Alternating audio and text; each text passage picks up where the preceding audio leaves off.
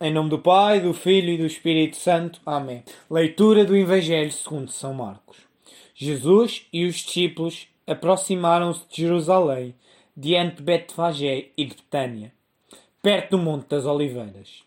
Então, Jesus enviou dois discípulos, dizendo: Ide à povoação que está em frente de vós, e logo que nela entrares, encontreis preso um jumentinho que nunca foi montado.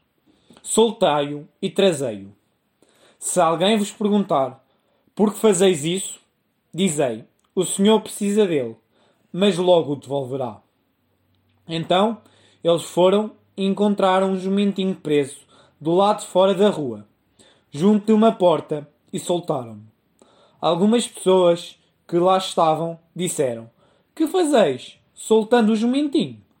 Os discípulos responderam, como Jesus havia dito. E então permitiram que o fizessem. Isso.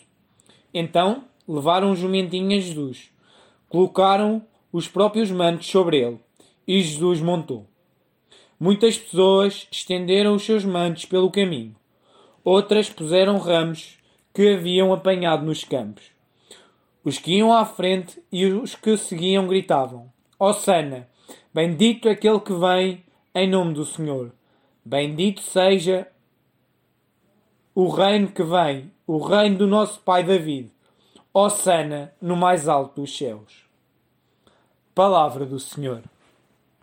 O Evangelho deste domingo apresenta-nos o percurso de Jesus a aproximar-se de Jerusalém e na sua última semana de vida. O gesto que Jesus decide realizar ao enviar dois discípulos a procurar, soltar e trazer-lhe um jumento que lhe servirá de montada não se equipara às requisições que os reis fariam. O texto sublinha a pobreza de Jesus e a paradoxalidade do seu senhorio. Um senhor que tem necessidade de uma montada, que manda que lhe o tragam, mas promete restituí-lo rapidamente. O jumento é a montada do Messias pobre e manso que Zacarias nos fez referência. É o boi ratado de que tinha falado Jacó ao morrer, a seu filho Judá, como indicado na profecia messiânica no Gênesis. A messianidade de Jesus manifestar-se-á nos acontecimentos trágicos e gloriosos da morte e ressurreição. A entrada em Jerusalém é um acto que projeta sobre Jesus a messianidade dinástica dos descendentes de David e associa a ele as expectativas político-nacionalistas da época. A invocação Osana, que literalmente significa Senhor salva, torna-se numa fórmula estereotipada que não invoca, mas celebra, não sublica, mas manifesta uma certeza, não pede, mas presume. No momento em que invocamos salvação, já a presumimos.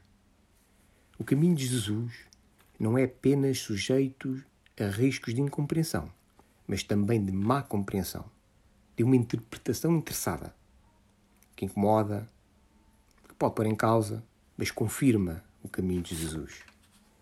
Um homem aprende com base nos caminhos que percorre.